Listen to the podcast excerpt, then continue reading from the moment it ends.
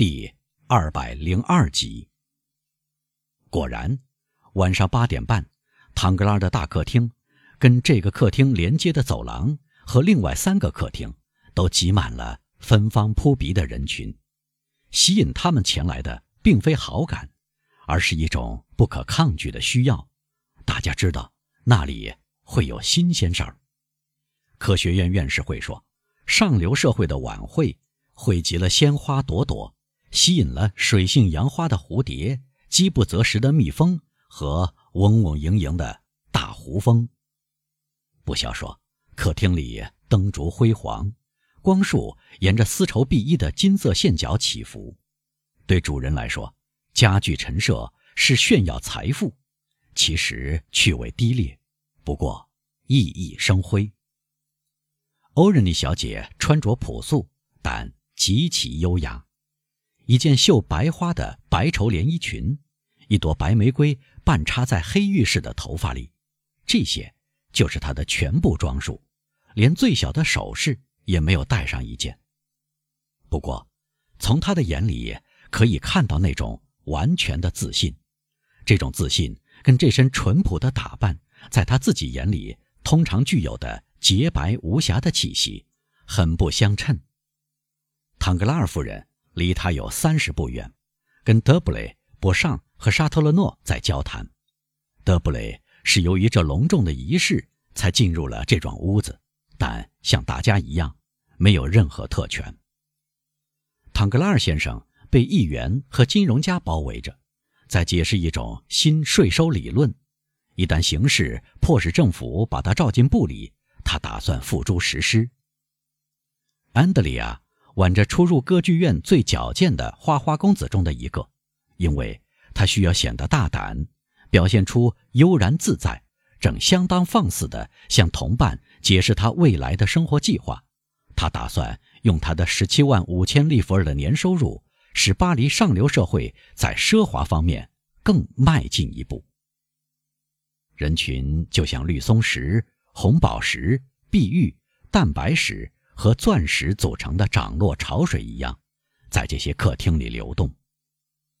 就像各地一样，可以注意到，越是年老的妇女，越是浓妆艳抹；越是丑陋的女人，越是执着的。自我炫耀。如果有朵美丽的白百合花和芳香扑鼻的玫瑰花，那就必须去寻找和发现。这花被一个戴头巾的母亲或者插着极乐鸟羽毛的姑母藏在角落里。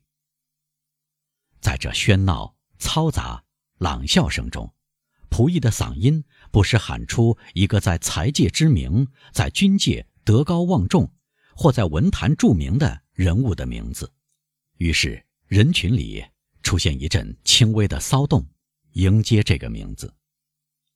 如果有一个名字能使这人海颤动，那么，却有多少名字迎来了冷漠或轻蔑的嘲笑？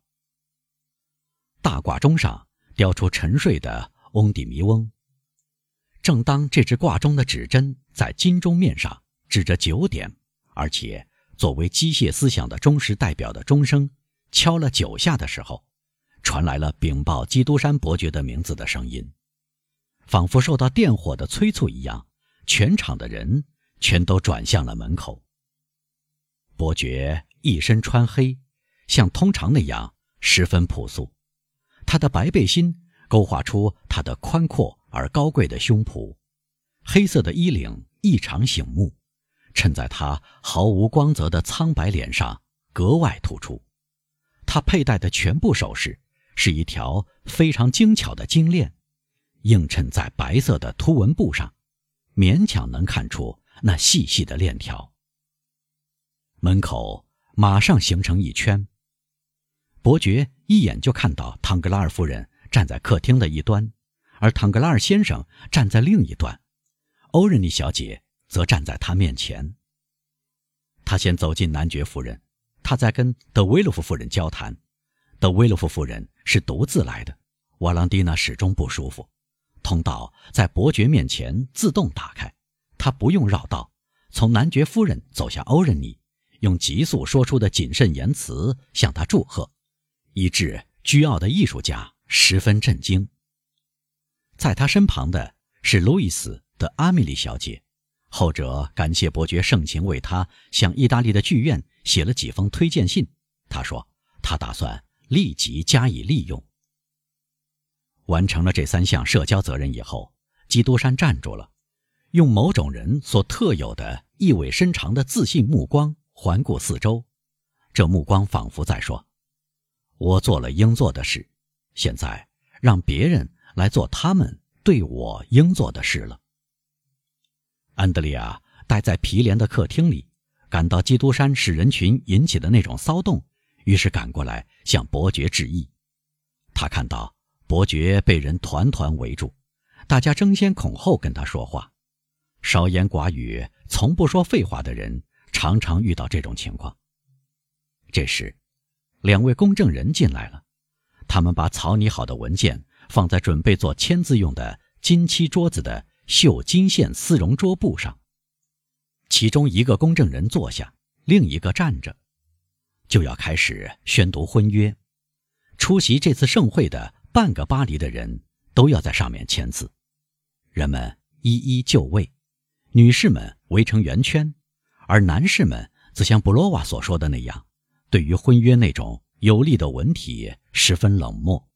评论着安德烈亚的焦虑激动，唐格拉尔先生的聚精会神，欧仁妮的无动于衷，和男爵夫人处理这件大事的灵活而敏捷的方式。婚约是在鸦雀无声中宣读的，一念完婚约，客厅里的嘈杂声便又响起来，比先前更为变本加厉。这些光彩夺目的数字。供两个年轻人在未来生活中使用的这几百万，还有个房间专门用来陈列新嫁娘的嫁妆和钻石，这笔钱大大扩充了这些衣物首饰的价值。这一切带着极大的引诱力，在蓟县的与会者中引起回响。在年轻人眼里，唐格拉尔的魅力是双重的，眼下这种魅力使阳光黯然失色。至于女士们，不消说，她们羡慕这几百万，但认为自己的美丽不需要金钱来支撑。安德烈亚受到朋友们的拥抱、祝贺、奉承，开始相信他做的梦已变成现实，几乎要昏头昏脑了。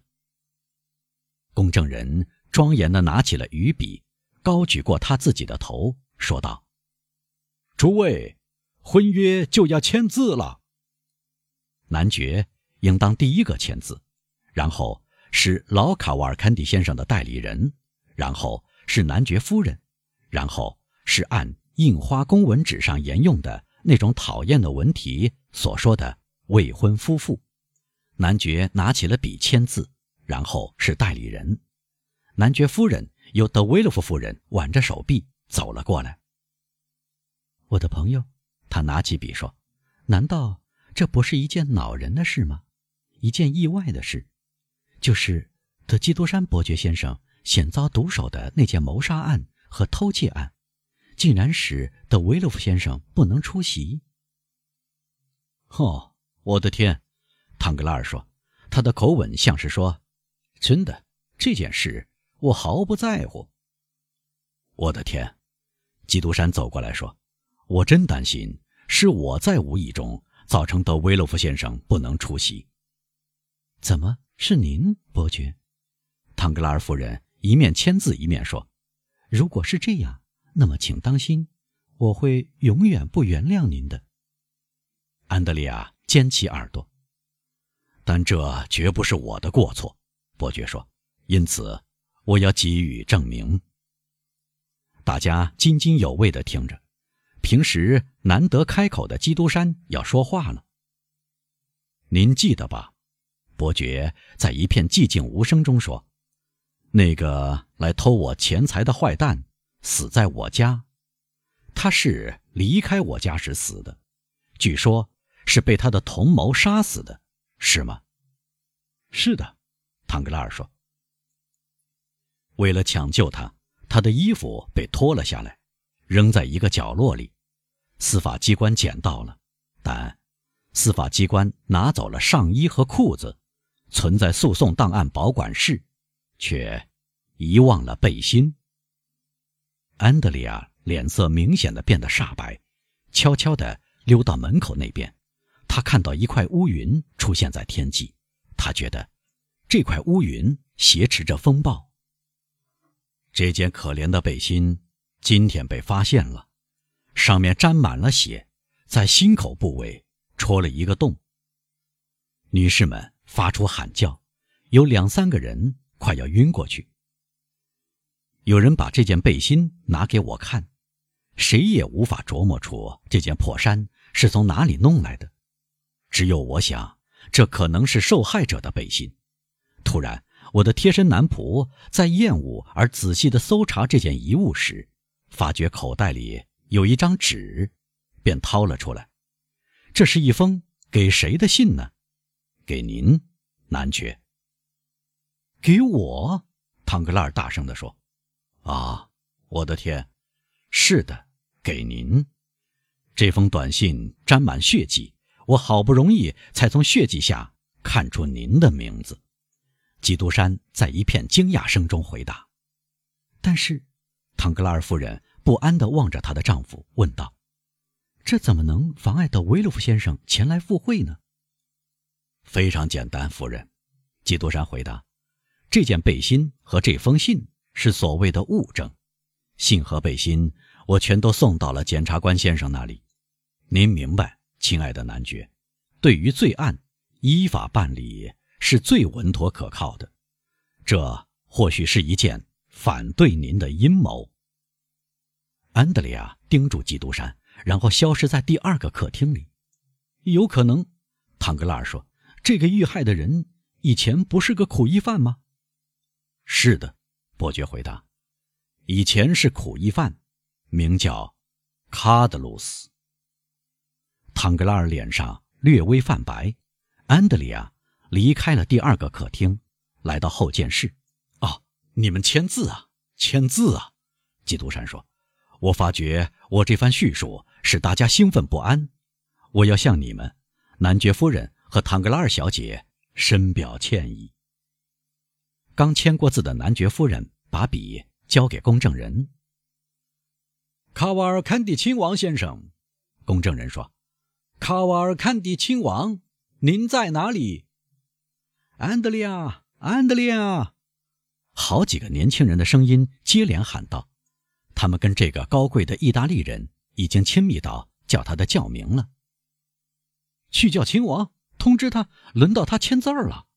唐格拉尔对一个仆人说：“与此同时。”与会的人流惶恐不安，涌进大厅，仿佛有一个可怕的妖魔进入了房间，在寻找可以吞食的东西。他们后退、惊慌、叫喊，确实是有原因的。一个宪兵队的军官在每个客厅的门口派了两个宪兵看守，他自己则跟着一个佩戴着肩带的警察分局长后面，朝唐格拉尔走去。唐格拉尔夫人发出了一下叫声，昏厥了过去。唐格拉尔以为自己大祸临头。有些人的良心是永远不得安宁的，在宾客面前露出一副因惊恐而扭曲的面孔。什么事，先生？基督山迎着警察分局长走去，问道：“诸位，你们当中哪一位？”警官没有回答伯爵，问道：“叫做安德里亚。”卡瓦尔坎迪。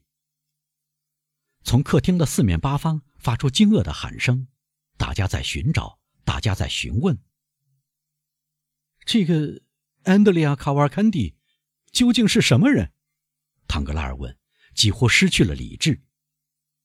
是从土伦苦役间逃走的苦役犯。他犯了什么罪？他被指控，警察分局长用冷漠的声音说。谋杀了同一链条上的伙伴，名叫卡德鲁斯的犯人，就在卡德鲁斯离开的基督山伯爵的住宅的时候，基督山迅速的环顾四周，安德烈亚已经无影无踪。